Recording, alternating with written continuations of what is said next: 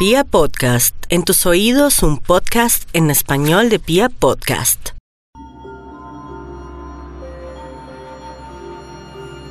Hola a todos, bienvenidos nuevamente a este espacio, a este programa Hablando con los Ángeles, un espacio que está hecho con tanto cariño, con la intención de servir, de ser luz, de acompañar los procesos que cada uno de ustedes esté viviendo en esos momentos en los que se encuentran hoy en esos espacios de, cotidianidad, en esos espacios también de cuarentena para algunos en muchos de los países en los que nos escuchan y también esos espacios de introspección, de estar con nosotros mismos y de encontrar esa energía, esa luz, esa, esa, esa inspiración que proviene de esa energía que para nosotros viene de la fuente divina de amor que es Dios.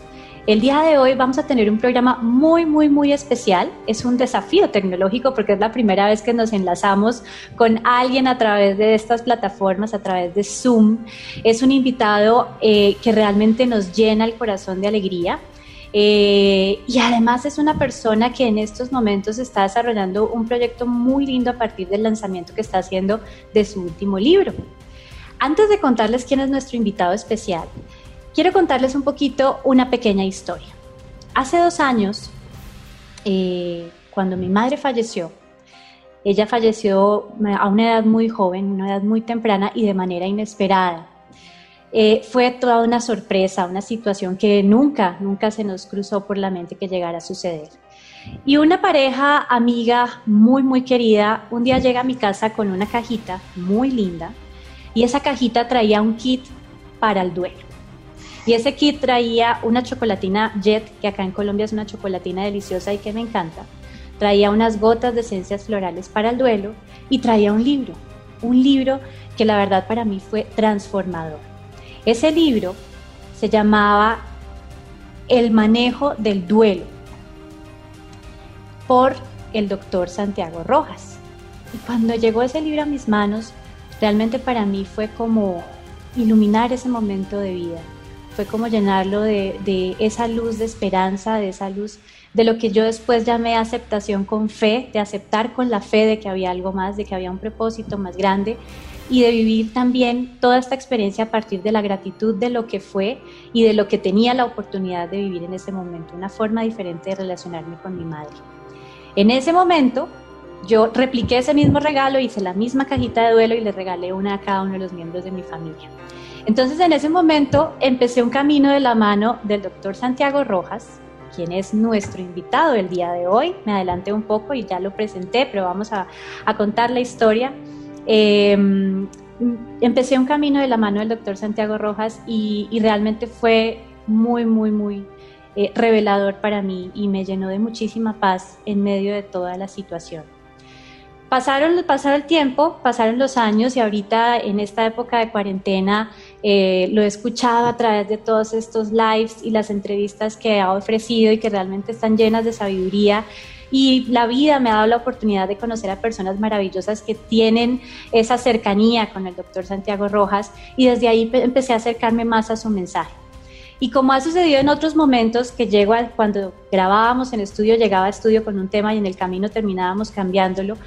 Eh, la semana pasada, cuando, cuando le pedí al doctor Santiago Rojas que nos permitiera tenerlo en este espacio, él me decía, ahí vamos viendo cómo se desenvuelve el tema, yo no me voy a, a, sesgar con un tema específico, simplemente voy a permitir que fluya y que fluya la información que tiene que salir en esos momentos. Y en ese momento no entendía hasta que llegó su nuevo libro a mis manos, del que vamos a hablar el día de hoy, y entendí que, que había un propósito más grande en este encuentro entendí que este libro me estaba dando un nuevo espaldarazo en este camino que estoy llevando, que me está llenando de esa fortaleza, que me está llenando de esa esperanza, que me está llenando de esa paz, que no solamente eh, está, estaba ahí eh, eh, abierta a recibirla por todo lo que ha sucedido en los últimos dos años, sino también todo lo que estamos viviendo en estos momentos. Y creo que todos necesitamos esa, esa luz cálida para poder sentirnos en estos momentos diferentes y aprovechar este momento con una conciencia mucho más elevada y abriendo el espectro, como él mismo lo dice en su libro. Como les dije, nuestro invitado especial el día de hoy es el doctor Santiago Rojas. El doctor Santiago Rojas es médico que se ha dedicado desde hace más de 35 años al cuidado paliativo y al manejo del duelo. Es además docente, también tiene un programa maravilloso en, una cadena radial que se llama Caracol Radio aquí en Colombia. Es un, comunicador, es un embajador del bienestar, es un embajador de, también de la espiritualidad y además de todo siento que es un gran maestro, es un gran, gran maestro, es un maestro con cada palabra y con cada acción que lleva a cabo en este plan. Y no siendo más, bienvenido, doctor Santiago Rojas, qué alegría tenerlo en este espacio. Gracias por aceptar la invitación. Gracias Carolina y sobre todo que digas palabras bellas estando vivo, que no tengamos que esperar a que alguien se haya muerto para expresarle cualquier tipo de sentimiento, incluso los sentimientos dolorosos también, los sentimientos que nos llenan la vida es lo que nos viene a vivir. Nosotros vinimos a vivir para sentir. Y sentir admiración, sentir gozo, sentir amor, sentir tristeza es la vida. Y poderlo expresar es experimentarlo cuando se hace, así que gracias. Muchas gracias a ti. Y también quiero presentar el día de hoy a una amiga de la casa a nuestra gran amiga Joana Crispín, quien nos ha acompañado en varios capítulos de Hablando con los Ángeles, además de ser una mujer excepcional, es terapeuta vibracional, también es odontopediatra y yo digo que es una médica, una, una sanadora de corazón. Eh, el día de hoy también nos está acompañando porque siento que este espacio tan bonito es un espacio para aprovechar la sabiduría de estas dos grandes personas que en estos momentos están en mi corazón y que, y que hoy nos están dando esta energía tan bonita para este momento que cada uno de nosotros está viviendo. Bienvenida, Joanita. Gracias, Carito, y gracias por tenerme acá porque tengo el privilegio de poder estar oyéndolos, de ser la primera en oírlos y, y disfrutarlos eh, aprender, verlos y, ustedes van a tener hoy un afán aquí, haciéndoles fuerza y haciendo barra. Qué linda, mi Joanita. Muchas, muchas gracias a los dos. Es una bendición tenerlos el día de hoy aquí. Bueno, quisiera empezar, doctor Santiago Rojas. Primero quisiera saber si puedo decirte Santiago. Yo iba a empezar por ahí, así que ya, sí, yo me, siento, pues, Joana que me conoce más de cerca, no me gusta el a ver, si para ti es cómodo, doctor, para mí sería cómodo, pero es más cómodo mi nombre. Ese es el único, digamos, que realmente tengo. Lo otro es un título que me lo quito cada vez que llego a la casa y todo, y que solamente lo uso cuando tengo que firmar algún registro. El resto soy Santiago siempre. Muchas gracias, Santiago. Bueno, me siento más cómoda así, no solamente porque lo siento más cercano en mi corazón, sino porque puedo expresarle toda esa gratitud que siento en este momento. Entonces, este nuevo libro del doctor Santiago Rojas se llama Bienvenida muerte, abrazar la tristeza, descubrir la vida. Y la verdad este título eh, ha resonado muchísimo en mi corazón porque a pesar de que de pronto pueda sonar un poco diferente a lo que estamos acostumbrados, me encanta el concepto de darle la bienvenida a la muerte para descubrir la vida. Y nos gustaría un poco, Santiago, que nos contaras por qué escogiste este título para tu libro y, cómo este libro se convierte en ese, en ese faro de luz para descubrir la vida. Básicamente, cuando yo estaba terminando medicina me enfermé. Tuve la oportunidad de enterarme que me podía morir. Estuve, digámoslo, con un diagnóstico de una muerte cercana y me enfrenté a mi propia posibilidad de morirme. Uno joven, universitario, la posibilidad de morirse es algo totalmente lejano, es algo que puede pasar por un accidente, pero que no está, y no había ningún COVID por ahí cerca, entonces no había como una posibilidad. Y en esa historia de, estar cerca de la muerte tuve muchas como consideraciones de la vida muy profundas, muchas eh, crisis, rabias, miedos, pasé por muchos estados. Y luego tuve la oportunidad de empezar a acercarme a personas que se estaban muriendo, que no había pasado en medicina, yo luchaba para que la gente no se muriera y me di cuenta que había otra realidad al cerca de la muerte y empecé a, este es un proceso que ya lleva treinta y tantos años de ir acompañando, acompañando, acompañando. He escrito sobre la muerte muchas cosas y hace unos siete, ocho años quise escribir este libro, o sea, lo empecé a escribir.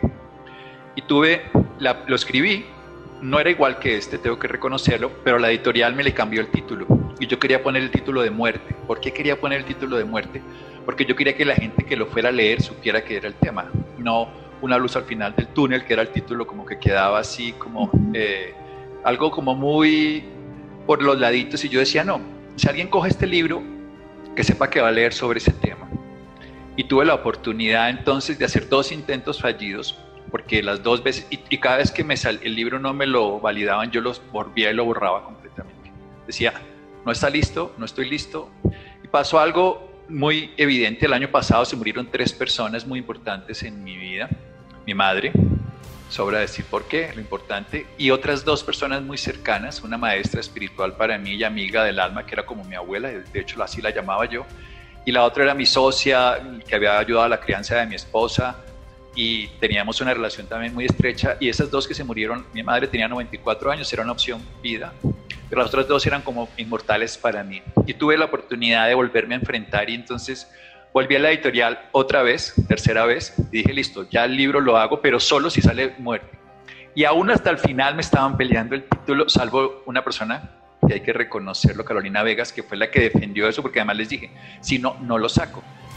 Yo, lo más difícil para un ser humano es enfrentar la muerte, pero yo quería contarles lo que está escrito ahí, que cuando tú lees el libro sabes que no es un libro sobre la muerte, sino sobre la vida, porque la idea es descubrir la vida que hay detrás de la idea que tengo de la muerte. Pero la única forma es el que quiera adentrarse en el tema de la muerte, que no vaya por los laditos y se la, sino que se le vaya de frente y la vea. Cuando uno la mira así, cambia la vida. ¿Y de quién lo aprendí? De las personas que están al lado de la muerte, no, no de mi propia experiencia. Mi propia experiencia me llevó a hacer preguntas, preguntas que no tuve respuestas inmediatamente, dudas existenciales, miedos, bueno, muchas cosas, pero muchos años de estar ahí me llevó a ver otras realidades y acompañar a muchos pacientes terminales sí me dieron muchas respuestas y muchas otras preguntas, por supuesto, porque no es que haya una sola respuesta que es las que yo les transmito en un libro, que es muy cortico y que se lee en tres o cuatro horas. La idea no es un tratado, es una búsqueda del mundo interior a través de maestros. Yo lo que digo ahí son lo que se llaman despiertos. Son personas que al lado de su lecho de muerte, 10 días antes, un mes antes, algunos un par de años, incluso por ahí tuve dos, tuvieron la oportunidad de vivir una vida totalmente distinta. Y los puntos comunes, que son puntos que cuando una persona es capaz de darse cuenta de eso, la vida es totalmente distinta. Yo no sé si me muero esta noche, si me muero dentro de tres o cuatro años o dentro de 60. La verdad en este momento no me preocupa me ocupa de vivir este instante que tengo con Carolina y con Joana. Eso lo aprendí y lo aprendí y lo experimento y lo vivo. Y eso me da un sentido de vida totalmente distinto. Aprendí que detrás de cada idea que tenía yo de la muerte había miles de especulaciones falsas, pero ninguna certeza. Y aprendí que lo que yo puedo experimentar tiene certeza si es la vida. Y entonces quitar el velo de la muerte, que son solo ideas y especulaciones, me hizo entrar en un estado totalmente distinto y es lo que los quiero llevar a los lectores del libro.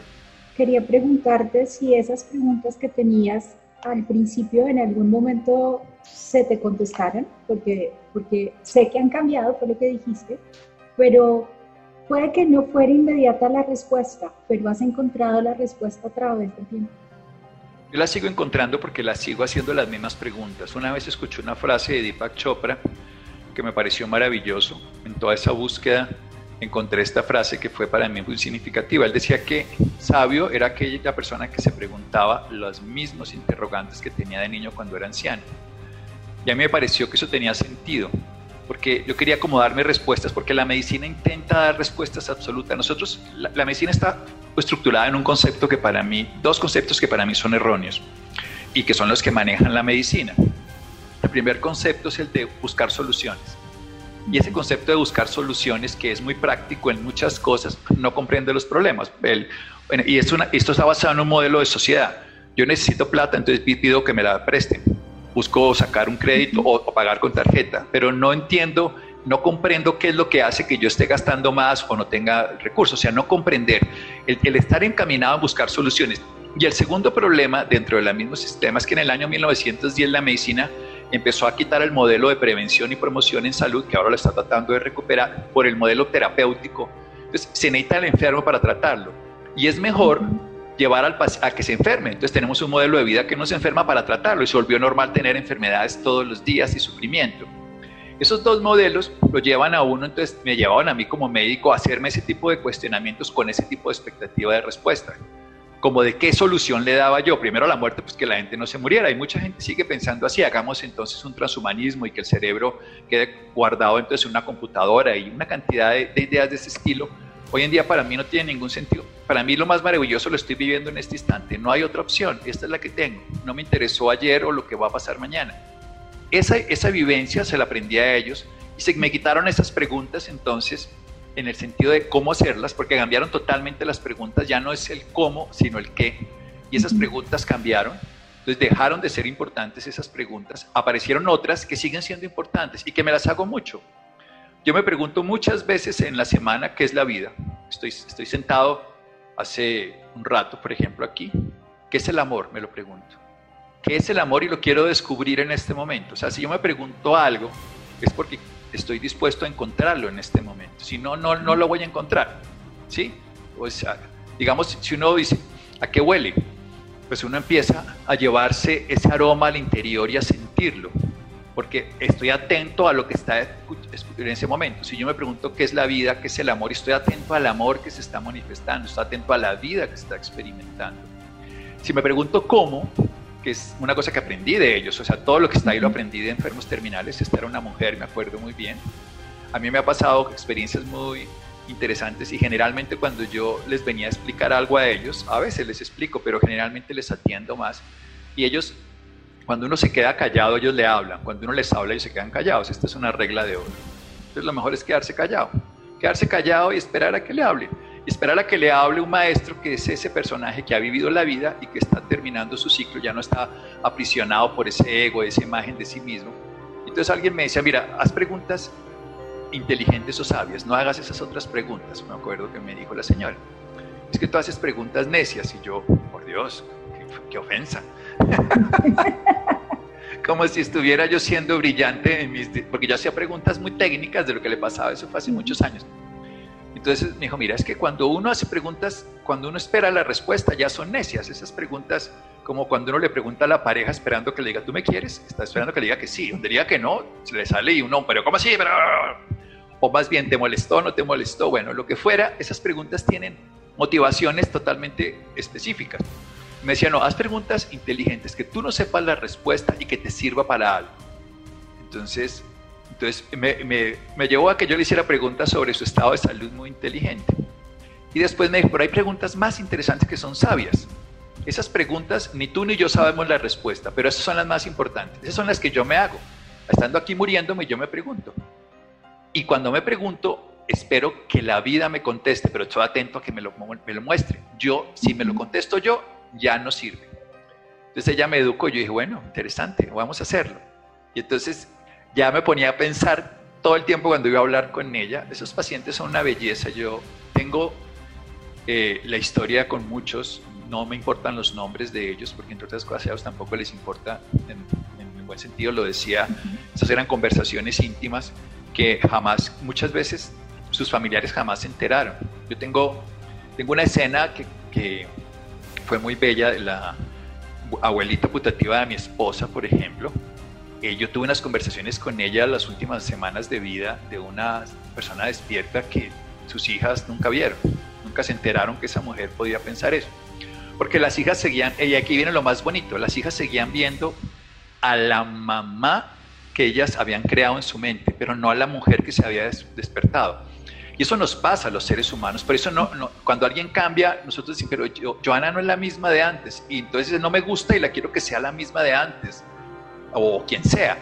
Entonces esa persona dice, bueno, si lo que quiere es ver la foto, yo le pongo la foto de antes. Si lo que quiere. Esa es una historia de Winston Churchill que yo leí el otro día en una biografía, que él había dejado el whisky y el, puro mucho tiempo antes de, de... Él era famoso las fotos del whisky y el puro.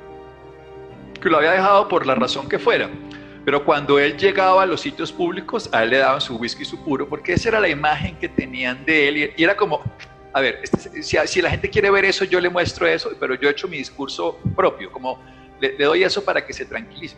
Pero a los pacientes terminales les pasa eso, que la mayoría de sus revelaciones, la gente los vive como es la droga, es que se está muriendo, ay mamá, no hable de eso. Y no lo quieren, entonces como no, si no quieren escucharme, pues yo no le hablo. En cambio, si uno se pone así, hábleme. Ayer, la semana pasada, me, una paciente eh, a través de este sistema, además porque está fuera de Bogotá, me empezó a hablar y yo le dije, cuénteme, yo no quiero contarle nada, o sea, yo que le voy a explicar a alguien que está así, yo le puedo ayudar a quitar el dolor y que tiene vómito y ahorita un señor hoy que está con náuseas, eso, eso le puedo ayudar, a eso me formé.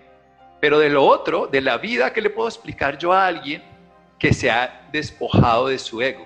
Porque es que lo que ocurre es que nosotros nacemos sin ego y morimos sin ego.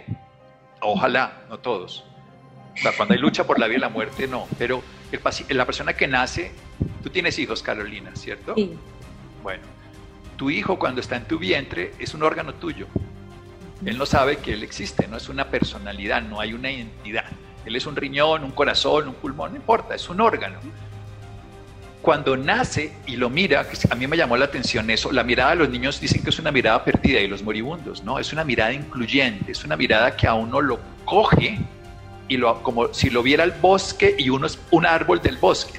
No está mirándolo a uno como miramos los adultos, como nos miramos ahora nosotros, que nos miramos con atención en la persona, sino que el niño, que no tiene la percepción de identidad separada ni de su madre ni del otro, que no ve en esa proporción que vemos los humanos, que luego aprendemos a mirar así, el moribundo pierde eso que aprendió en la vida para volver a mirar como los niños, que todos piensan que es una mirada perdida, que es una mirada sin brillo, que es una mirada sin vida, y no se han dado cuenta que lo que hay ahí es un vacío del yo, de esa personalidad, y lo que hay es una presencia de la vida que palpita ahí, que cuando él lo reconoce sabe que sigue viviendo, se le acaba la disquisición si está muriéndose, si va a vivir, si hay ángeles o independiente de que todo eso tenga un sentido en su vida, no hay una preocupación, lo que quiero decir, o sea, no, no hay una creencia, porque es que creer no es conocer, sino hay un conocimiento por una experiencia que es una, es una certeza. Yo me siento cómodo, muy cómodo hablando con ustedes, yo tengo una certeza, no necesito cuantificarlo, no necesito valorarlo, no necesito justificarlo, simplemente lo siento. Y cuando lo siento, es mi experiencia y eso es lo que le pasa a ellos. Cuando ellos están mirando que son vacíos, que aparente, y esas personas a mí me hablan. ¿Por qué me hablan? Porque los escucho, no porque yo tenga un don especial, solamente porque me quedo y les digo, nada, aquí estoy. De la persona habla. Pero si yo le quiero dar consejos, imagínese uno, esto no tiene sentido, un papá muriéndose y un hijo o una hija 30 años, 40 años, 20 años menor, viviendo una vida totalmente desenfrenada y le da consejos al Señor que está ahí muriéndose, que no haga, que no diga, que, ay, no, porque no lo aprovecha en ese momento. Y además esas escenas, todos nos acordamos de los últimos momentos de nuestros papás. Si, si los acompañamos a morir, tú te acordarás, Carolina, de tu mamá hace dos años. E, esas escenas, son, no tuviste, digamos, el honor ni ella de saber que le iba a pasar eso pero lo más interesante es que esos instantes van a quedar para toda la vida. ¿Cómo no aprovecharlos? Hoy hablaba esta mañana, cuando venía para acá, con una señora que conocí de infancia y me decía, yo estoy totalmente en paz con la muerte de mi mamá, que fue la semana pasada, pero mi hermana está desesperada. Y le dije, pero ¿cómo fue? Y ella la acompañó los últimos seis meses, ahora en la pandemia se puede vivir con ella. Y la otra dijo que sí iba, que nunca fue. ¿Quién está viviendo el duelo en paz? la que estuvo en la vida con ella. ¿Quién está viviendo el duelo en angustia? Con, no, la, no la valoró cuando la tenía, por eso me encanta que me hayas dicho cosas bellas teniéndome y no extrañándome. Eso es lo que hacemos. Cuando se mueren decimos tan bello que era, tan especial, tan maravilloso. Cualquier persona, no me estoy poniendo ahora como punto de referencia. Y eso está haciendo esta mujer, mi mamá, mi mamá, ¿cómo me hace falta? Pero ¿cómo así que te hace falta? Eso tiene que ver es con tu propia, cosas de tu personalidad que no aprovechaste tenerla viva y expresarle el amor. Lo que más tenemos, lo tenemos ahora. Lo que, y desde la gratitud lo sentimos ahora, no mañana, no pasado, no tengo ni idea cuándo va a ocurrir cualquier cosa, pero sé lo que está ocurriendo en este momento.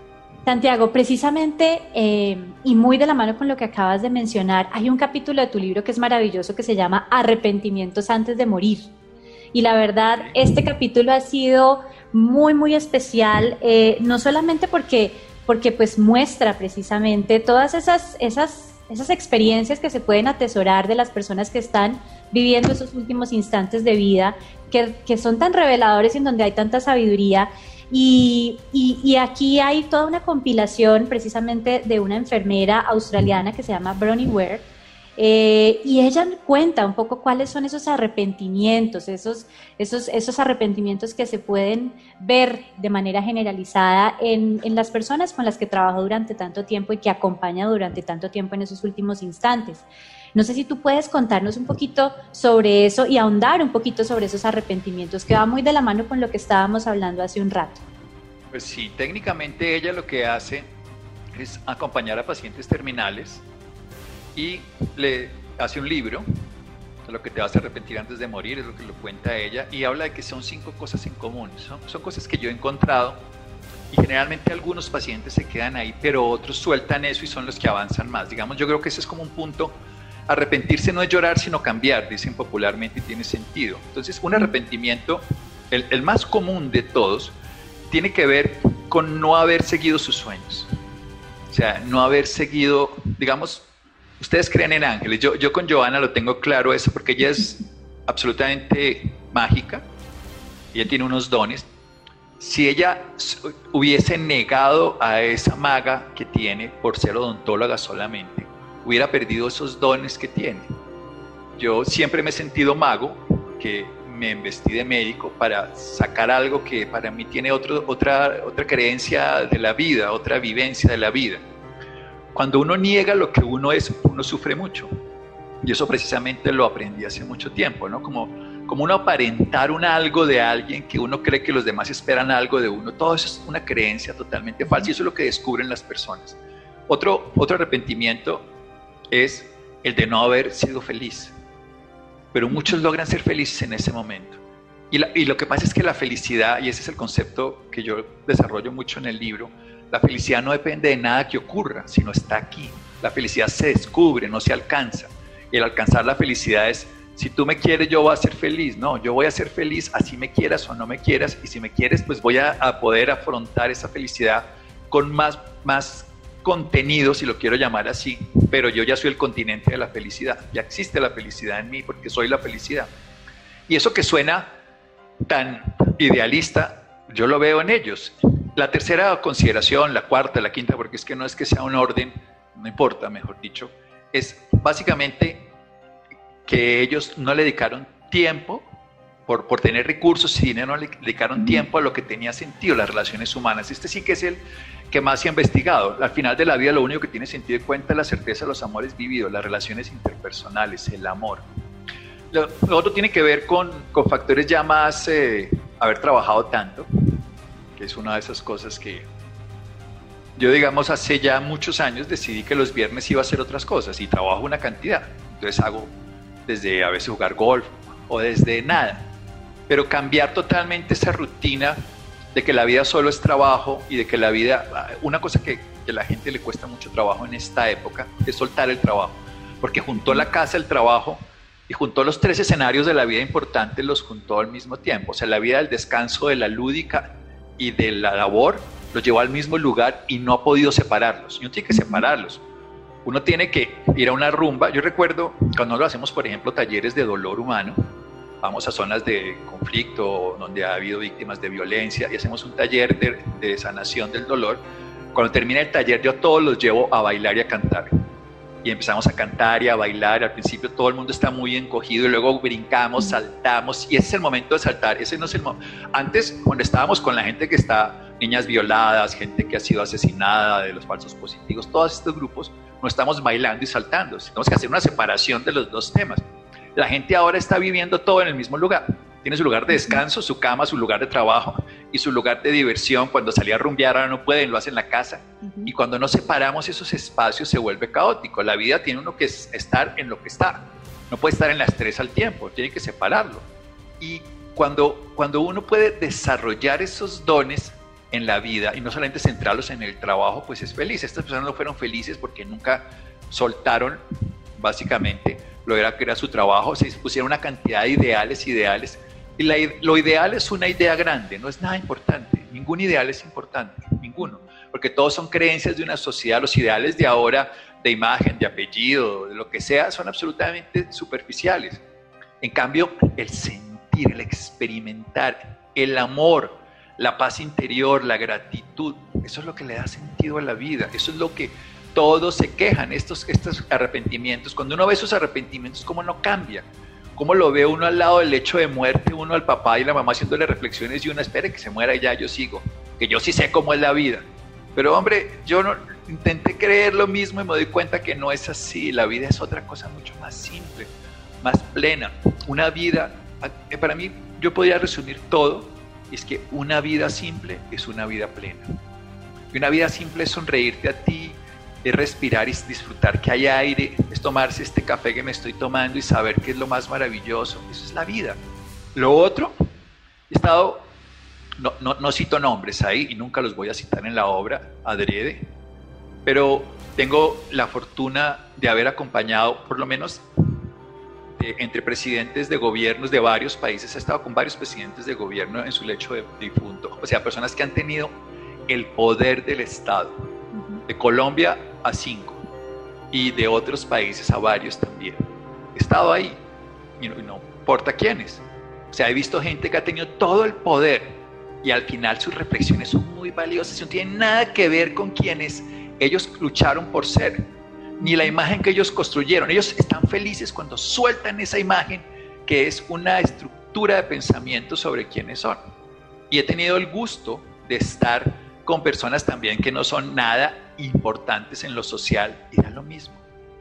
Al final son lo mismo, somos lo mismo. Al final Carolina, Joana y Santiago somos lo mismo. Estamos hechos de la misma vida que nos vive, es la misma esencia que nos nutre, no existe nada que nos separe. Y ese yo, cuando se desaparece, cuando yo me puedo poner frente a una persona que se está muriendo y esa persona me puede mirar.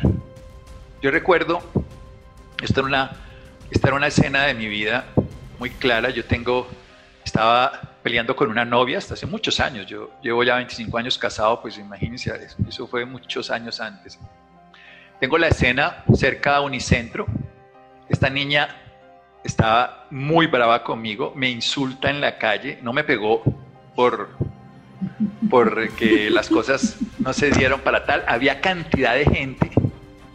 Yo recuerdo esa escena porque ella incluso me llevaba, nos, nos quedamos quedado a encontrar ahí porque ella tenía unas cosas mías y me las llevó, pero ella pública, yo le dije, ¿por qué no vamos a un café? No, esto fue a la puerta de entrada de Unicentro, me botó al piso lo que tenía, había unos discos y una cosa, un cuadro y me insultó, me gritó ahí delante.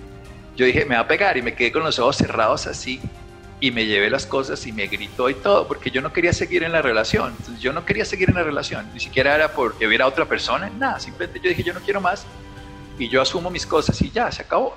Entonces ella se puso muy brava, bueno, eso no importa. Pero el tema es que yo me fui caminando como arrastrándome porque fue muy, fue muy bochornoso. Además, 200 personas que hay ahí en ese sitio de la 15 con esto me vieron, todo el mundo y yo, yo eso de que trágame tierra, yo camine, no sé qué. Tenía una paciente a un par de cuadras ahí y me fui caminando arrastrado. Me acuerdo que además eran unas escaleras que había que subir y subí y llegué a la casa y la escena era a más dolorosa imposible. Y yo entro cuando además no quería, no quería entrar, yo estaba pues con el corazón deshecho, la humillación humana, la tragedia de mi vida, que me habían botado en la calle, me habían insultado, me habían hecho sentir como el hombre más miserable porque la había dejado a ella, que me quería y todo. Y yo no era que no la quería, solo que no quería tener una relación de pareja en ese momento. Y había sido honesto, entonces yo me dolía por ella, me dolía por mí, pero me dolía mi ego muchísimo. Y abro la puerta, veo esta escena veo a un, hombre totalmente desencajado y digo yo, esto es el mejor escenario para que yo mismo me limpie mi dolor ridículo y realmente haga lo que tenga sentido. Entonces le pido al Señor toallas y le empiezo a, bañar a la señora, la lavo, le limpio la boca, le limpio la cama, le cambio la cama. Ese señor estaba paralizado. Y yo me dedico por lo menos una hora a limpiarla con un esmero como jamás en la vida había lavado a ninguna persona. Evidentemente ella estaba destrozada con el olor característico de un cáncer terminal, era estaba ulcerada, bueno, todas las características de estos pacientes que son humanos en, cómo la materia, cómo se nos destruye, pero más allá de esa escena, de lo difícil, es que yo la estaba limpiando a ella y yo solamente le agradecía, que me estaba dando la oportunidad de ver lo que la vida tenía, que no era nada la ridiculez mía, no tenía nada que hacer. Yo recuerdo que yo no hablaba nada con el Señor ni con ella, yo solamente la limpiaba, la secaba, luego eh, la cambiamos con ayuda del Señor, luego le cambiamos la ropa, bueno, toda esta escena, le lavé la boca, le quitamos toda la sangre que había vomitado, toda la, toda la escena que podría ser común para una enfermera que lo hace todos los días con tanto amor, para mí fue una sanación no de ella, yo no hice nada, ya la limpié, lo que puede hacer una, una mamá con cariño o una empleada de servicio mejor que yo, pero yo estaba era limpiándome a mí y me di cuenta ese día de los insentidos, de las bobadas que hacemos nosotros los seres humanos, de lo que le damos importancia. La señora, pues como era eh, posible, ocurrió en el lapso de unos minutos más tarde o una, no sé, murió, eh, llegó la familia después, eh, yo hablé con todos, estuve con ellos y yo estaba en una sensación de paz y de amor infinita. Yo lo único que tenía era gratitud con ella y un amor que la pude acompañar. Ella no me habló nunca, estaba ya en un estado muy mal, o sea, estaba muriendo, pero el Señor estaba paralizado ante la muerte de su mujer. Me quedé consolándolo, hablar con la familia, toda la historia y me fui. Pero yo entré arrastrado y salí por la ventana volando, para decirlo simbólicamente, porque entendí lo único que tenía sentido, el amor de ese hombre por ella, la parálisis de no saber qué hacer y poder ser usado yo por la vida para poderle ayudar un instante, no tenía mayor valor. Lo que yo hice no fue importante, lo que ella me hizo a mí, nunca se lo voy a olvidar, porque ella me hizo a mí darme cuenta de lo que tenía sentido. Ya, se acabó la relación, sí, todo eso se acaba, pero cuando uno se puede poner en lo que tiene sentido, todo lo demás cambia. Y es cada vez que yo después, a lo largo de todos estos años, digo, esto fue hace muchos años, esto fue como empezando la década de los 90, cada vez que yo he encontrado un momento de crisis existencial, para mí acompañar a alguien que está así es una respuesta maravillosa. Porque esa persona, como digo, entonces yo esa señora no me habló, insisto, estaba casi en coma o en coma ya, pero sí el subsó a la presencia me decía, y luego yo decía, bueno, yo vengo aquí y me sentaba, me he sentado a veces a estar ahí. Ahora he tenido la oportunidad hace poco, estos últimos días, infortunadamente por esta historia de de la coyuntura no he podido hacer eso que hacía tanto antes, pero bueno, he estado dedicado por algo de la vida a todas estas redes y estas cosas que no eran nada en lo que yo hacía en los últimos 30 años, es solamente sido estos últimos cuatro meses. Pero bien, eso durará un rato y se acabará y ya está como todo, la vida tiene su tiempo. Pero esa oportunidad que yo les digo es a todos, cuando tengan a alguien que se esté muriendo, no salgan corriendo, no huyan de su miedo, no se alejen, tienen la oportunidad más grandiosa de transformar su vida. Tienen un regalo que es absolutamente incomparable. La vida que hay en un moribundo no se compara con la que uno tiene cuando está sano, cuando uno sabe reconocerlo. Ahora, que uno se va a morir, sí, entonces hablar de la vida, de la muerte es atraerlo, no. Todo el libro busca es destapar la creencia de la muerte. Que a uno, me, sí, a mí cuando se murió mi mamá me dolió, cuando se murieron mis amigas me duele y, hay que aprender a hacer un duelo. Yo no digo que no duela, nosotros somos seres sintientes, sentimos, ya está. Pero, pero no negamos sentir la tristeza, entonces nos permite sentir la gratitud. No negamos sentir la tristeza, podemos sentir el amor. Cuando rechazamos sentir la tristeza, rechazamos sentir la gratitud y el amor negarnos a sentir algo. Eso es más o menos el ejemplo que yo le decía el otro día a una persona con su duelo, le decía, mire, cuando a uno le ofrecen darle un postre, le toca a uno comerse la verdura, ¿cierto? Cómase la verdura y se come el postre. O sea, si uno sigue la tristeza, aparece la gratitud y la alegría. Si uno rechaza la tristeza, no tiene postre. Y se queda uno con hambre de todas maneras. Y se queda uno mal rechazando lo que aparentemente no tiene. Y después de un tiempo, por eso se llama abrazar la tristeza, uno termina comiéndose la verdura feliz termina uno dándose cuenta de lo maravilloso que es la tristeza, que no es fea, que no es un sentimiento triste. Cuando yo siento la tristeza y me viene, me siento y digo, bienvenida, aquí estás, voy a sentirte, voy a ver qué quieres mostrarme, porque la tristeza lo que es es un movimiento hacia adentro, hacia ver qué es lo que yo estoy considerando que me falta, dónde está mi carencia, y es cuando la encuentro. Pero si yo la rechazo, no puedo estar triste, jaja, me voy a tomar unos tragos, me voy a conseguir alguien que me distraiga, a ver unas películas. No, no, no, cuando viene la tristeza, yo no la busco, ¿eh? yo no busco la tristeza, no me meto a ver películas tristes para ponerme triste, ni a mirar recuerdos de no sé qué, para no. Pero cuando ella viene, es porque ella me quiere decir algo. Entonces cuando viene la tristeza, yo, bienvenida a tristeza, venga para acá. La siento, me voy al interior, descubro ese vacío, esa carencia, esa sensación de abandono y ahí empiezo a lo que sea. No sé qué es, pero algo parece. Como en este momento no siento la tristeza, pues no tengo que decir de ella nada. Pero cuando la siento, puedo experimentar. Y si se licúan los ojos y si se destilan las lágrimas, bienvenidas sean también. no le veo problema. En este momento no la siento, entonces lloraría de, de apariencia. Pero cuando la siento, lloraría de sentido. Y ese sentido de transformación tiene sentido. Lo que no vale la pena es buscarla como tampoco rechazarla. Quiero decir, como tampoco buscar la felicidad. Es exactamente lo que acabo de decir. Buscar la felicidad no tiene sentido, porque la felicidad está adentro. Entonces buscarla en un alcanzarla afuera, lo que hay es que descubrirla, hay que quitar. Y, la, y cuando la tristeza viene, es que tiene que decirnos algo, no hay que buscarla, ahí está, aparece. Entonces me permito llegar desde la tristeza hasta el interior y termino siempre en un estado de felicidad y de amor cuando lo hago así. Cuando la rechazo, termino en un estado de frustración, de jartera, de distracción. Y ahí es cuando uno hace cantidades de pendejadas por evadirla.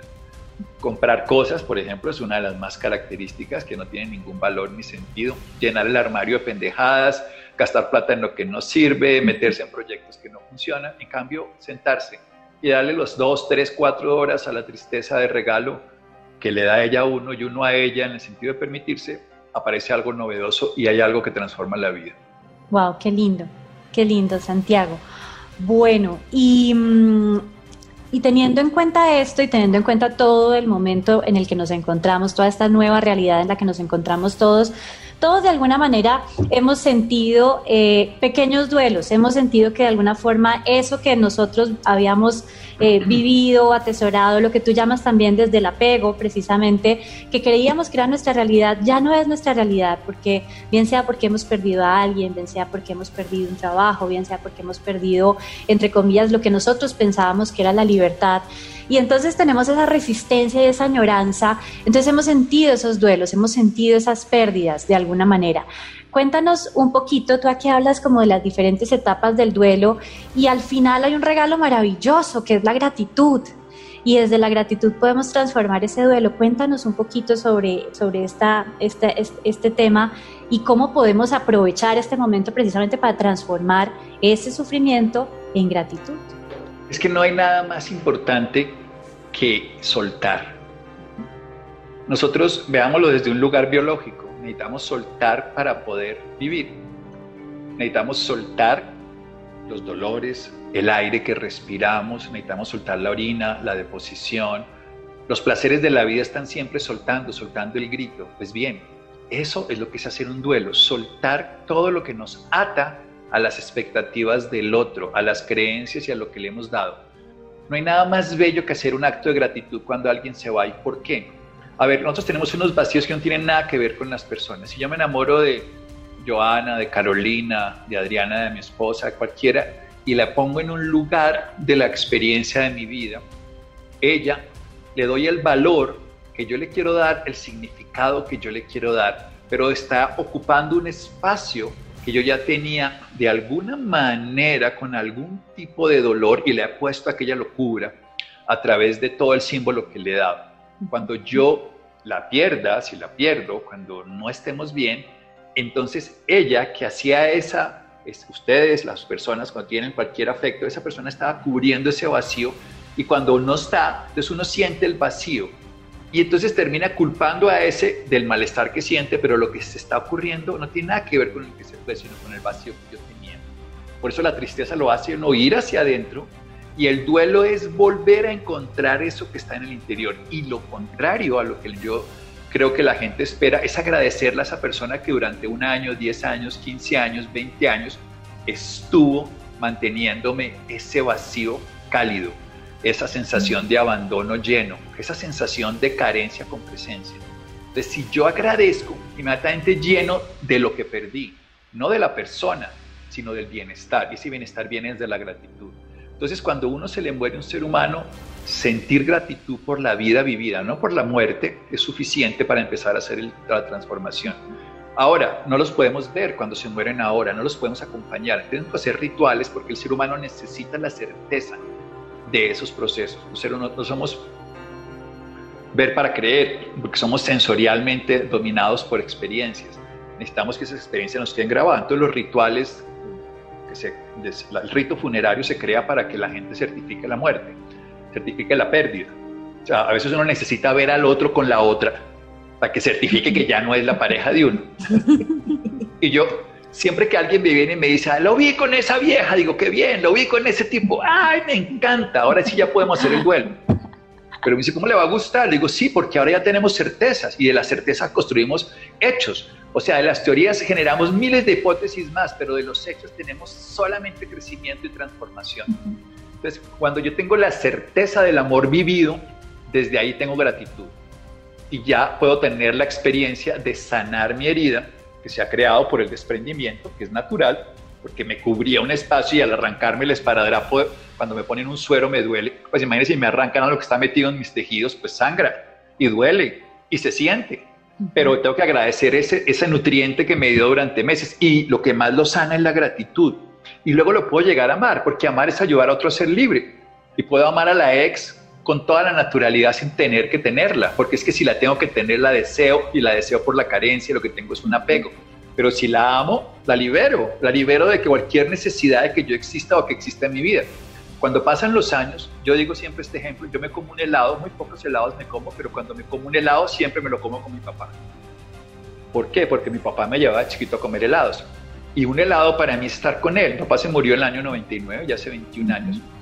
Y cuando yo me como un helado, ese helado está comido con mi papá. Y entonces yo ya lo amo. porque ya lo amo? Porque no lo necesito, porque no me tiene que pagar el helado, porque no me tiene que dar doble ración, porque no le estoy exigiendo que vuelva, que no vuelva, que se quede, que se vaya, que me haga, que me diga. Nada, solamente el solo hecho de recordar su presencia llena todo vacío o ausencia que existiera.